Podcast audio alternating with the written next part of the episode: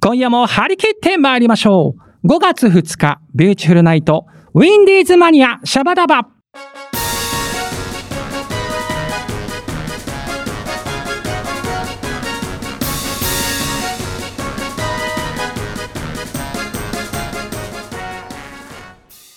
この番組は山梨市観光協会の提供でお送りいたしますゲーセンパチンコマガキさ今日は何をしようサボリーマン皆さんチョメ版はビューティフルズのボーカルピンクの貴公子さくらチョメ吉でございます今夜もこの放送を聞いているそこのハニーチョメルシーどうぞよろりんこでございますさあ皆様明日からゴールデンウィーク本番でございますよ楽しんでいきましょうねさあ今日は第1火曜日ということで先日リモート収録しましたこのコーナー行ってみましょう手をつなごうさくらちょめきちの山梨市観光情報コーナー行ってみましょうこのコーナーは山梨市観光大使の私さくらちょめきちが地元山梨市の旬な情報をお届けするコーナーなんですが今月も山梨市観光課の小林太郎さんに電話がつながっていますので早速インタビューしてみましょう太郎さんこんにちは。はいこんにちはよろりんかですどうも、よろりんこです。はいちょっとね前回太郎さんにちょっとあのオはいープニングで自己紹介してもらったんですけど、はい。ちょっとこの短いコーナーの中でもちょっとずつね、ちょめきちたるさんのこと知っていきたいので、よろしくお願いします。ね、ちょっとプチインタビューですけど、好きな食べ物何ですかえー、私です素ね敵な、ペン今ね、あの、いちごにハマってるんですよ。お、いちご実は、あのー、3月はいはいはいの上旬に、私、偶然なんですけど、千葉県にお邪魔する機会があって、うんうんうん。そこで、あの、千葉県産の四つ星っていういちごを食べる機会があったんですよ。ほうほうほうほう。それがですね、本当にもう甘くて美味しくて、久しぶりに食べ物で感動しました。えー、そんなに美味しいのはい、あのーそれからはまあ3月以降スーパーでよく本当にイチゴを見かけるたびに本当にいろんな種類の他のあまおうとかいろんな種類を買って食べてますあー、でもね、ちょめきちもいちご大好きなんでね、気持ちわかりますよ。ああ本当に千葉県は本当にイチゴの名産でもあるのでそんな不思議な縁だなと思ってでも、ダメよ、太郎さん。山梨観光情報だからね。ああ本当にそうですねじゃあ、あの、ほら、時期が来たらさ、太郎さん、山梨市のさ、美味しいいちごの情報も届けてくださいね。ああそうですね本当にイチゴ山梨もイチゴ狩りやっていますんでまたそのあたりそうそう時期シーズンを見てお伝えしようかと思いますはい、それは待ってますんでね。じゃあ、太郎さん、えー今月はどんな情報を届けてくれるんでしょうか。はい5月になりましたのでいよいよ山登りのシーズンが始まりました、ああ、ついに到来ですね。今日はですね、小奈良山とほいうう山があるんで、その山の情報をお伝えしようと思います。チョメ吉はほら、牧岡出身で、はあいの、。ほら、小奈良山って牧岡じゃないですか。まあ、京香ですね。地元ですよね。そう。で、よく聞くんだけど、登ったことがないんで、逆にちょっと太郎さんからはいいはろいいろ聞きたいと思ってますんで、はい。よ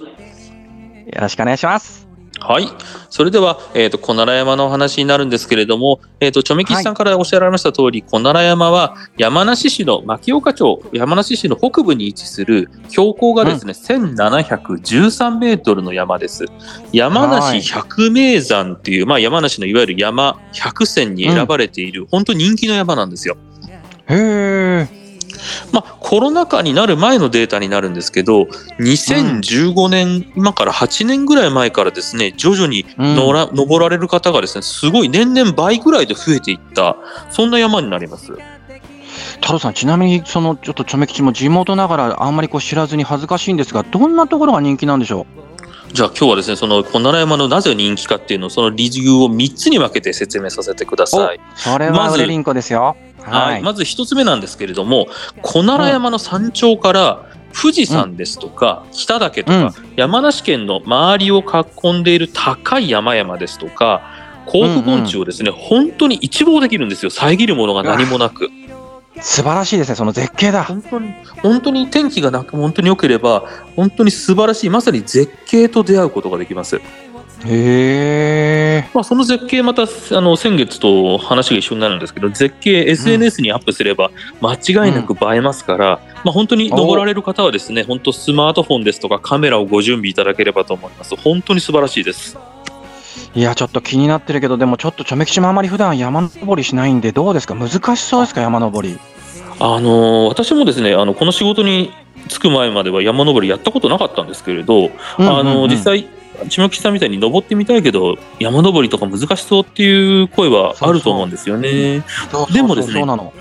実は小奈良山って、もうかなり登山の本当初心者向きの方コースですとか、中級ほうほ者上級者向けといったさまざまなコースを選ぶことができるんですよ。あ、そうなんだ。特に、あのーうんまあ、初めて山に登られる方はですね初級者向けの焼き山峠、あの魚を焼くの焼くに山に峠とかで焼き山峠というところから登られるルートがですね、ここがあの初心者向けでおすすめになります。ええ、そうなんだね。大体このコースがですね大体時間でどのぐらい、うんあどのぐらいの時間で行けますちょ頂上えに。ーっとですね、大体このコースが2時間ぐらいで頂上うにん着くんですよね。ですんで、本当にあのそんなに時間もかからないので、本当季節ですとか難易度、さまざまな楽しみ方ができるのが、この小奈良山が人気の理由の2つ目だと思いますね。おお。じゃあちょっと3つ目を教えてください。はい、あと3つ目の理由なんですけれども本当にあうんの自然豊かな環境なので本当にですうねんさまざまな野鳥ですとか草花に巡り合うことができると思います。エナガですとか小柄ルリビタキシジュウカラとかうんそういった野鳥たちのさえずりをですね耳にしながら山を歩くと本当に気分は上げ上げで最高だと思います。ああ、今なんか想像したらすごいいい感じだった。鳥のさえずりを聞きながらそしてこれからの季節ですねうん5月の終わり頃からは小奈良山の山頂付近にレンゲツツジが群生しているんですけれどもそれが一斉に赤く咲いてこれがですね絶あの壮観です本当にあじゃあちょうどこう疲れた時にこのレンゲツツジの絶景を見るの最高ですね。はい本当にこう一面真っ赤っていう感じでこれはぜひ見てほしういわで最すねねえ、そうなんですね。ちなみに前回、あの、ほら、太郎さん、西沢渓谷の時はにいガイドさん、ね、ガイドしてくれる人がいるってあはいはい言ってましたけど、どうですこの山は。はい実はですねあの小奈良山も登られる際あの登山ガイドご案内できるようになっていますので、ぜひですね、興味のある方は、あの山梨市の観光協会のホームページ、チェックしていただけますか、電話、えっ、と、0553-22-1111、1が4つですね、こちらの方にお問い合わせいただければと思います。ねえ、ぜひ皆さん気になる方はね、チェキリンクをしてみてくださいね。はい。さて、気になるアクセスはどうでしょ小奈良山へのアクセスなんですけれども、ぜあの、初級者向けの先ほどお伝えしました焼山峠の登山口ですね。えーうんこちらは中央自動車道の勝沼インターチェンジから約40分となっています。うなるほど。じゃあちょっとあれですね、登山ができはいる格好でちょっと行った方がいいですよね。そうですね、やはりあの先この前はあのお伝えしました西沢渓谷と一緒で必ずあの、うん登山のできる格好特に靴なんかはですね注意していただければなというふうに思います。わかりました。ちょっと太郎さん、まだまだいっぱい聞きたいけどさ、もうあっという間に時間来ちゃった。いやー時間すぐですね本当に。ね、あっという間ですね。は太郎い、さん、来月もまた素敵な情報を届けてくださいね。はい、今月もありがとうございました。チョメルシーでした。はい、太郎さん、超嬉しいでした。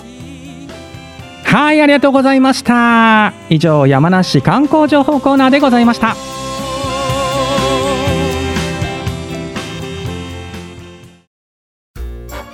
ビューティフルズの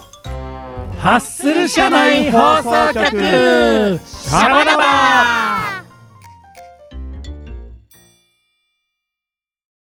レッツゴーダイエットレッツゴーはい、えー今週のハッスル社内放送局シャバダバは前回に続いてビューチの一面が登場でございます。では自己紹介お願いします。はい、OL ダンサー麦文江です。よろマしギくおちゃん願いします。続いてははい、おべえさんと癒やしマスオでございます。部長。続いてははい、キーボード体ハローです。ハルくん。さあね、はい前回の放送で、うんんもうね、いよいよ番組も8周年に近づいてきて、はいいよいよもうこれだけ貢献してくれた一面をクローズアップしようじゃないかとはいいうことで、第1回目、うんはるくんにね、は語ってもらったら、もうね、はこれがまた渋 くて、これはこれでちょっとちょめき好きだなとはい思っちゃったので、今回もそれをやってみたいなとはいはい。いうことで、今回、部長に語はいおってもらいましょう。やりましょうはい、はいはいえー部長、ん何々と私は何と私でしょう。はいえー活字と私活字と私おと来いうまこしたとで、えー小説について語らせていただきたいと思います。ほど。みんなついてこいよ。あついてこいよ。まあ、まあ、あのね、あのリスナーさんはかなり女性の方が多いので、うんえーと女性におすすめのお、えー小説をちょっと紹介したらいいかなと思いまして、いいですねはい、うんうんいや持ってきましたよ。あ、部長持ってきおた。ーすそうごないん。ドドーンとそのおすごおすげええ、五冊ぐらい今ありますよ。あまあまあえっ、とねアイテム的には四冊です。うーはいん。えっ、とまずえっ、と原田マハさん、原田マハさん。うんはい、はいはい。最果ての彼女というですね。はい。小説がございましてこれ短編集なんですけどうも、んうん。えこれが素晴らしくいいんですね。どういうふうにいいんですか。えっ、とねまあ4つの話があるんですけど最初の某このタイトルタイトルしなんていうんですタイトル「最果ての彼女」っていう、うんえー、と話がありまして、うんそこに出てくるですね主人公のなぎちゃんっていう子がいるんですうん。がはい。この彼女がね素晴らしいんですよもううん読んだ後にこう心が洗われるといううか。んうんうん。はいネタバレになれない程度にちょっとだけ魅力まあを。あのーえっ、とですね、えーとある会社の社長をしている女性がですね、うんえっ、とまあ、えー旅行にり旅行に行こうとするんですが、うんうんあのーあ部下に対してすごくこう辛く当たってた時期で、うんうんうんそ。の部下の人が辞める寸前でそのえっ、とすなんていうの罠というかですね、うん。えーと本当は沖縄に行くつもりだったのに、えーと北海道の最果ての地に飛行機が行ってしまったと。ほう。いう最果ての地でですね、えー、とレンタカー K のレンタカーで立ち往生してもうやけくそになってたところにそのなぎちゃんという子がバイクでうんうん。こう通りがかりましてで彼女に助けてもらうんですうけんど、うん。でそれからしばらくそのなぎちゃんの後ろに乗ってその、えー北海道の網走の方とかを、えー走っていくんですがそこでいろいろこう人に出会ったりですねうんうん。するんですけどそのなぎちゃんがもう本当にいい子で、へはい、そこでもうそのなぎちゃんのみんながなぎちゃんを好きになるという小説え。へえ。ちょっはとい読んでみたくなりましたね。はい、これはもう僕超おすすめですへえ。はいあと、えー、続きましてははい。はいオンダリクさんあ、オンダリクさん。はいまああのねえっとミツバチと母じゃんミツバチと遠来ですか遠来ですねあうんなんかで有名でございますけども彼女はもうすごくまあなんですかえ多作で、うん。もう他にもねあの夜のピクニックどとうかも、チョメキシが大好きなんです、それ。はい、はあるんでい。すけど僕がお勧めしたいのははい。この「チョコレートコスモス」というですねへえ。小説でこれは、えー読むガラスの仮面、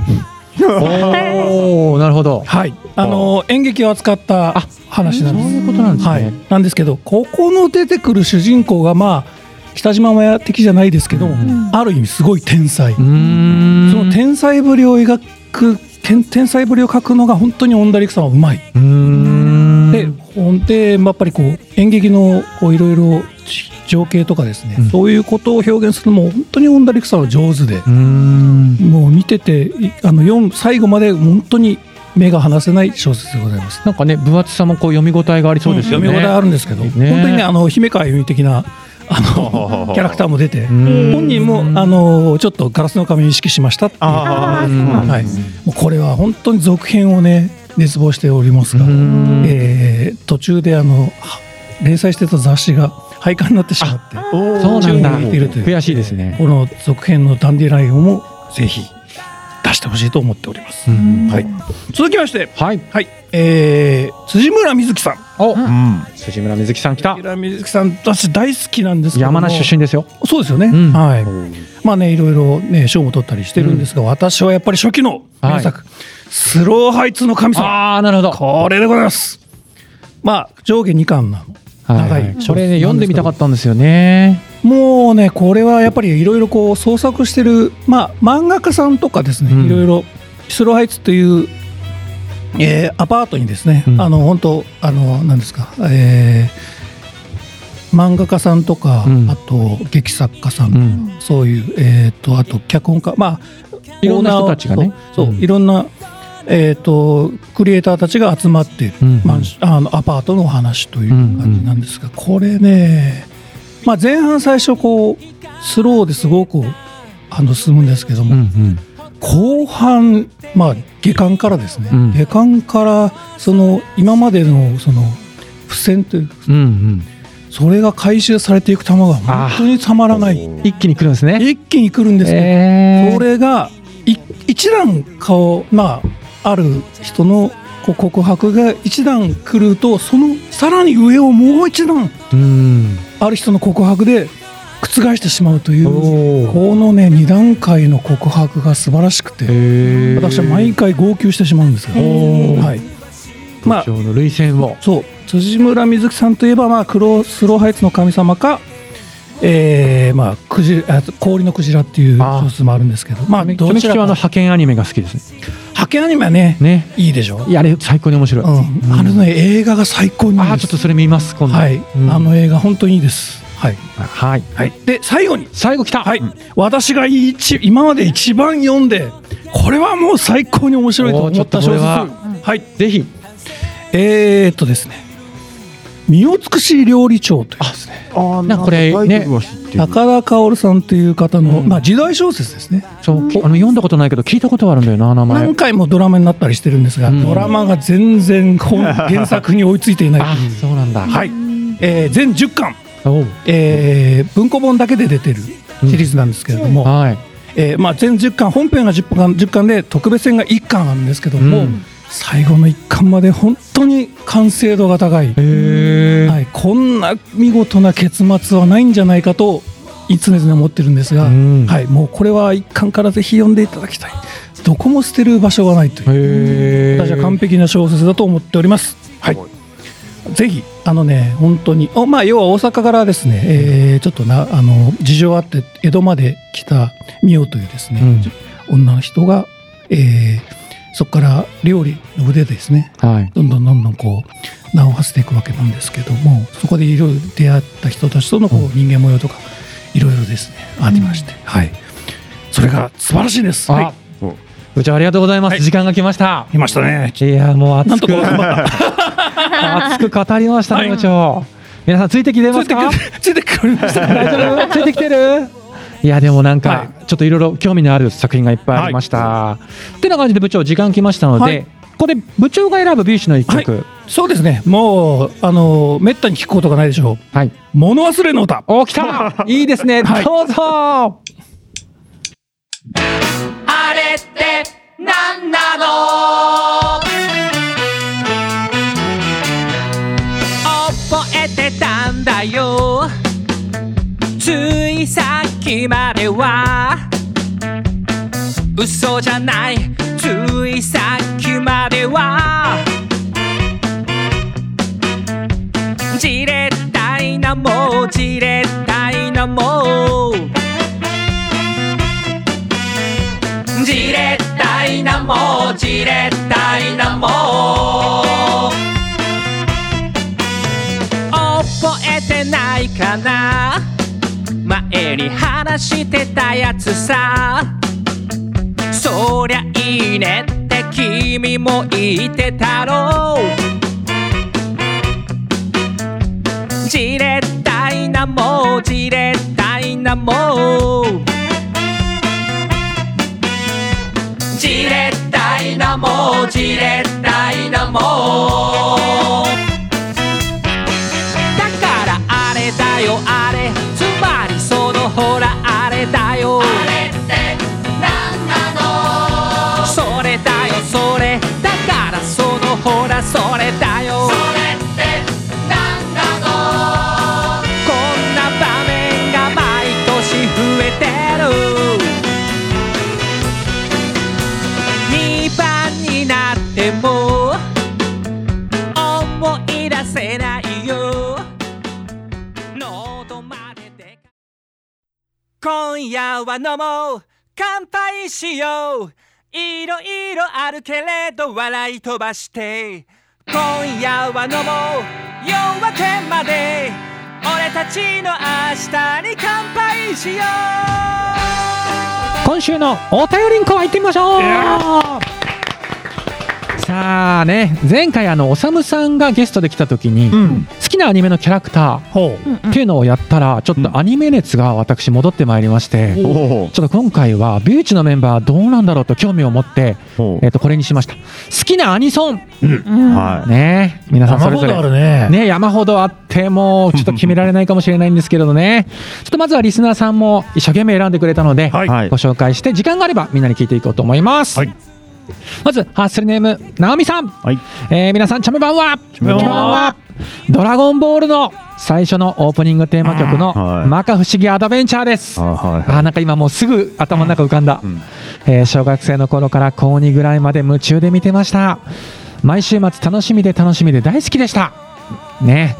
まあみんなこういろんなこう「ドラゴンボール」っていろんなテーマ曲浮かぶと思うんですけど、うんちょめきちもやっぱりここれなんだよねあ一番最初一番最初ねうん、浮かぶのはね、初期のね「ドラゴンボール」のね、うんうんうんテーマ曲ですよね。ナオミさん、チャメレシーです。さあ、続いてハッスルネーム、うばざくらさん。はいこれちょっとすごいわ。うん好きなアニメ、海のトリトンおおのおゴーゴートリトンです。懐かしいこれまたチョメキシャに世代がもっと上なんですよ、これ。うん俺よりもちょっと上だと思う僕はモアちゃんあリアルタイムですね部長がまさにリアルタイム。よく高校野球の応援曲で聞くたびに、うんえー歌が、えー脳内レープしてますと。お私もです結構やっぱりこう、流れるんですか、応援、あの高校野球の応援の。そうなんあかのね流れてるね勇ましいんだよ結構あ、そうなんだ。うんちょっとチョメキシこれ、け後で見よう。これもうねさ歌わないように気をつけなきゃいけないんだそうよそうへーね歌いそうにねなっちゃうからねあそうなんだそんだけやっぱりこう心をなんか熱くさせる、つうかそその企画自体がだよああそういうことねアニ好きなアニソンねそうそうそうこれ燃えちゃうよね歌歌前提だよねだってもう歌 歌いそうになる本当にそうだうんねそうね、危ない。大人の事情で歌えないからね、そうそうそうちょっとなかなか酷なあもう企画ではあり鬼まのす鳥とは本当にわかりますはいいいですかおちょっとちょめきちもチェキリンクをします続いてハッスルネームママーブルさん好きなアニソンは島谷ひとみさんが歌う「夢日和」です知ってます夢日和なんだっけ何の話映画「ドラえもん」そうだねのび太のワンニャン時空伝のエンディングで流れます映画で起用される前に2003年度下半期にテレビシリーズのエンディングでも流れていたようですこの曲はとにかく歌詞が良いんです島谷ひとみさんの柔らかく優しい歌声とメロディーが聴いていて心地よく涙が溢れてしまいます娘とカラオケに行くと歌っているのですがいつの間にか覚えて歌うようになりました娘が夢夢日和を歌うたびに泣きながら聴いてますかっこ笑いまだ聞いた人、えー聞いたことがない人はぜひ聴いてほしい曲ですとうんいうことでちょっと気になりますね、ね夢日和メビオ涙腺がちょっとうるっときそうな、ちょっと聞いてみたいと思いますママブルさん著名種類でございます、では続いてまして、えーハッスルネームブランニュージャーさん、はいゲットワイルド来ましたわ来ました来ましたシティハンターのエンディング曲、うんえーイントロがフェードインしながら流れてくるあれが超絶にかっこよすぎて震えるアニメと相まって、えーぴったりハマっててアニメももちろんですが毎週「ゲットワイルド」を聞くのがとても楽しみでした、そういえば何年か前ツイッターのトレンドに「ゲットワイルド大金」という言葉が流行ったの覚えてますか なんかあったねえー仕事で退勤する頃に流れると仕事をやりきった達成感みたいな気分になり気持ちがいいと、うんかっこ笑いうんえー iPod を持って行って私も真似して退勤後に聞きながら帰りちょっとサイバリオ気分を味わってました、なかなかない爽快あなかなか爽快と書いてくれてますね、うん皆さんの好きなアニソンも楽しみにしてますということで、うんゲットワイルドかうんあるね燃えるね、ね確かにこれは燃えるだからさっきのママーブルさんは癒される曲だし、うんこういう燃える曲もね、うんあるのがアニソンのいいとこですよね、さあ続いてハッスルネームきよりんさん、はい子供たちが見ていた GTO のオープニングソング、ラルク・アンシエルの「ドライバーズ・ハイ」です、おーいいね。あなんか麦さんが話して私るはあらラルクまあまあ好きなんで。そうなんだ急に入ってきたね。ねでもわかるわかるやつは一応ね。だね 今でも YouTube の公式動画を見て勝手に大盛り上がりですということですねね。でハッスルネームどんこさんは「新巨人の星2」の主題歌「心の汗を」おこれは知ってますか皆さん初めて聞いた瞬間歌詞も曲も気に思い出した新巨人の推し見てましたもんあ見 てました、初めて聞いた瞬間歌詞も曲も気に入ってレコードの発売日に即買いに行ったものでした、ほう水木一郎兄貴のご冥福を改めて心よりお祈り申し上げますちなみにちょっと気になってね検索して聞いたんですけど、うん普通にいい曲、へーちょっとなんかなんか熱く心が熱くなる曲でした、はいどんこさんチャメルスイですでは続いてハッスルネームゆうさん、えー、五大工さん五大悟さんの銀河鉄道はい39はいはい選びました、あーやっぱ来るねうん さあ行くんだって本当にそういう気に、えー気になります大好きです、そしてメーテル点点点同性ながら憧れましたヤマトも39も松本零士先生の作品ですねうん多大なる影響を受けて育ちましたご冥福をお祈り申し上げますはということあーでも銀河鉄道39は好きな人多いんじゃないかなういんねうんあのテレビ版も映画版もね映画もねうんいいですよね。では、ハッスルネーム、花さん。はいスラムダンクの主題歌、君が好きだと叫びた い。イエス小木さん来た。小木さん来たえー歌詞が眩しい。いい羨ましい、うんということで、ちょうど ね、チョメ吉も今、えっと、アマゾンプライムかな。スラムダンク、あの、あれ、昔のやつ。はいはやっいてます見返してるんでこれちょうどねいいんですよおーなんかキュンとくるんですよねこの曲ねうんうんうん麦ちゃんもこれは世代ですかこれはねあの私世代だしエレクトーンで自分で弾きました発表会でまさかのそう発表会で弾いたやつだから思い入れが強い曲なるほど、はえいーだからイエスって言ったんだねそうなるほどなるほどじゃあ、えーこれがラストかなハッスルネームビビさんはいキャッツアイのテーマ曲その名もキャッツアイイはエいスねあこれも麦さんイエス来たこれも色っぽくて可愛らしい笑顔落ち着いた歌声のアンリさん、んアニメのイメージにぴったりんこ以前会社の飲み会で歌ったらサビでみんなで大合唱まあなるね盛り上がりますよねでアニソンのいいところはこういうとこですよねそうねカラオケでさみんなで大合唱でき共るっていう通言語だもんねやっぱいいですよね。じゃあメンバーにも聞いていきましょう。じゃあもうまず部長がもううずうずしてるんで 部長。うずうずしちゃってるんで。俺かガンダムに来ると思ったでしょうんガンダム行くと思った違うんです違ようんです僕か。が大好きなのはですねえっとね「聖戦士ダンバイン」というおおダアンニバインメ知がっありてまる。してこのオープニング曲がめちゃくちゃかっこいいオーラバトラオーラ・バトラーそうダンバインですよね。これね俺大人になって聞き直したら、うん。おすげえこれサルソウルじゃねえか、まあ、サルソウルっていうこうディスコの元になったようなはいはいはいはいソウルマンソウルのレーベルがあるんですけうど、ん。それじゃねえかとう思った、ん。本当にバックのトラックから歌から完璧にかっこいいですいいですね。ちょっとちょめきちもう一回聞き直します。一度カバーしたいははいーい部長でございました。続いて麦ちゃん。私はもう本当悩んでいっぱいここにスラダンとかキャッツアイとか書いたんだけどやっぱみんなやっぱいね。やーやっぱねどうしようかな人気曲は一緒だじゃあすごく珍しい曲うん。ちびまる子ちゃんおうの多分エンディングだと思うんですけどうん西城秀樹さんがあー歌っていた「はいはい走れ正直」はいはいはいはこあれりましねたねまさかの秀樹が歌うっていうい。ね。信じられない出来事がリンリンなんなんですよ。ソーセージね。そうそうまあね本編でもね結構